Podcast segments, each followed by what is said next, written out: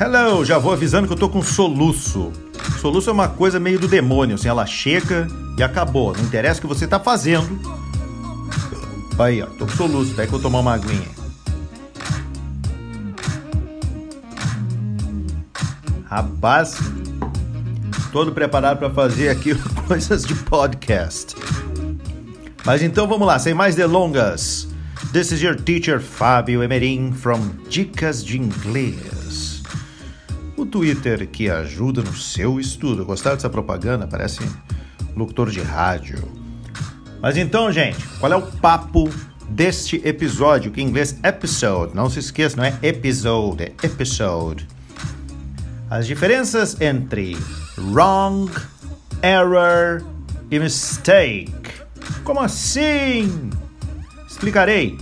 Muito comum pessoa querer falar, por exemplo, desculpe meu erro, dizendo, oh, excuse my wrong. Não. Nananina, nina, nina, nina. Precisamos entender a diferença entre wrong, mistake e error, que em um sentido geral significam cada um erros, mas cada um erros foi bom, né? Cada um deles significa a palavra erro, mas em colocações e, e, e naturezas diferentes. Vamos dar uma olhada primeiro em wrong. Wrong é um adjetivo. Significa errado e, como todo adjetivo, ele se coloca diante do substantivo ou depois do verbo to be. Vou dar uns exemplos aqui. Ó. Por exemplo, este é o parafuso errado. Tente na outra gaveta. Olha que frase maravilhosa. Em inglês fica This is the wrong bolt. Try the other drawer. Lembrando que bolt é uma maneira de falar parafuso. Então aqui já fica claro que a frase que coloquei agora no começo, excuse my wrong, que eu falei antes, não está correta porque ali a gente precisa de um substantivo. Sacou? Por exemplo, se eu quiser falar desculpe a minha ideia errada, excuse my wrong idea, aí pode, porque wrong está sendo utilizado como adjetivo. Temos idea.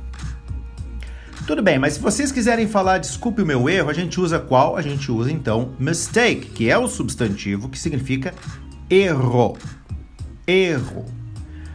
Casar-se com alguém que você não ama é um erro. Sim, ouça essas palavras. Em inglês também.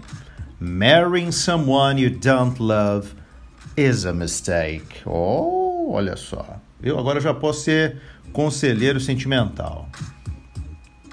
Vamos combinar que se trata de um grande erro, né? E a aplicação mais adequada para mistake.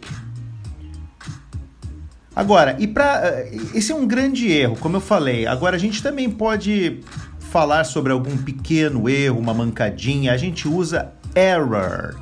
Error. E-R-R-O-R. Ele também é um substantivo que significa erro.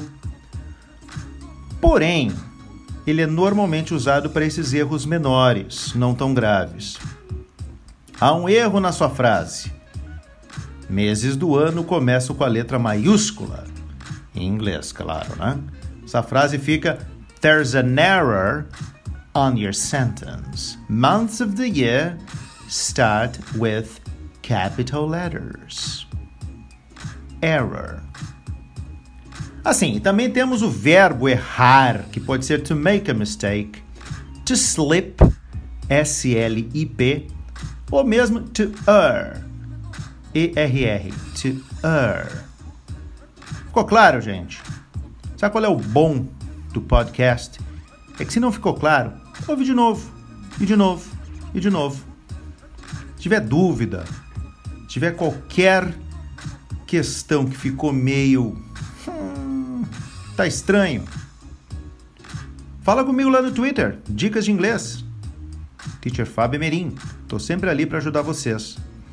Ou no meu Instagram, também. Teacher underline Fábio Emerim onde eu também coloco meus vídeos de dicas de inglês. E tem bastante coisa no IGTV também, bastante imagem. Certo, gente? Boa segunda-feira. Have a great week. See you next time.